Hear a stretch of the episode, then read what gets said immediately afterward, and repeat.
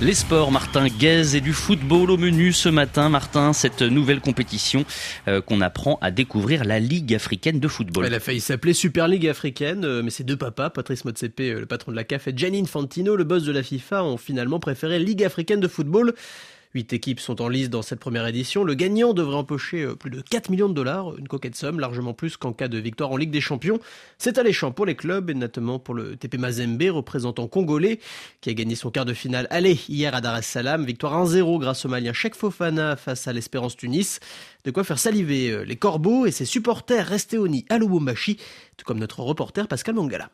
À l'espace Kidibouaké, par exemple, au nord-est de Lubumbashi, des centaines de fans s'y sont retrouvés pour communier autour de la télévision.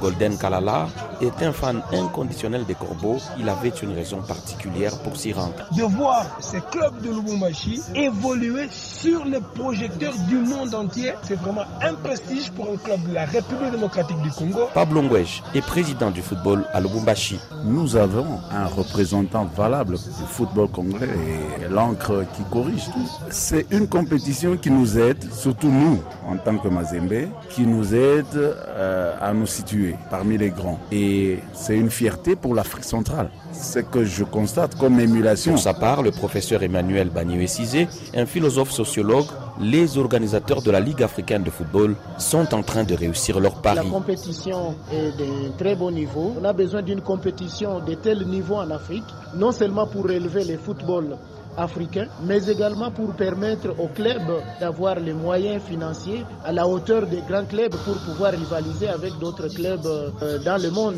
Visiblement, la forte campagne sur cette compétition aura réussi à maintenir tout le monde en alerte.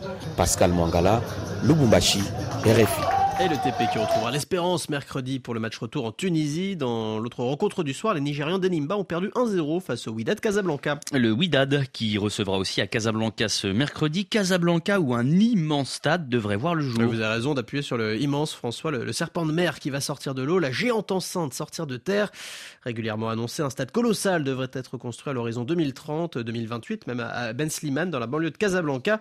113 000 places euh, sont prévues, ce qui en ferait le deuxième plus grand stade du monde et ce qui en fera un argument de choix pour accueillir la finale de la Coupe du Monde 2030 que le Maroc co-organisera avec l'Espagne et le Portugal. En France, à présent, une jeune pépite sénégalaise au premier plan. Ah oui, retenez son nom, voici Lamine Camara, vous le connaissez peut-être déjà si vous écoutez RFI, vainqueur du dernier Chan de la dernière Cannes des moins de 20 ans avec le Sénégal, le milieu de 19 ans qui a cette fois-ci marqué son premier but en Ligue 1 avec le FC Metz.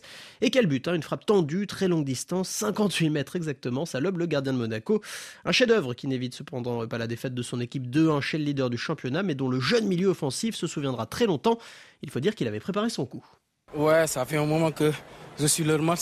J'ai vu que le gardien, parfois, il sort de sa ligne. Il est trop loin de ses cadres. Donc, euh, dès que l'occasion s'est présentée, j'ai pas hésité. Je l'ai mis. Ouais, c'est ça, j'ai pas hésité. Et j'ai mis dans ma tête que dans le match, forcément, il va, il va avoir une occasion. Donc, euh, c'est ça, comme je l'ai dit, dès que l'occasion s'est présentée, j'ai pas hésité. Ouais, saisi sa chance, il a bien fait Lamine Camara au micro de Canal+.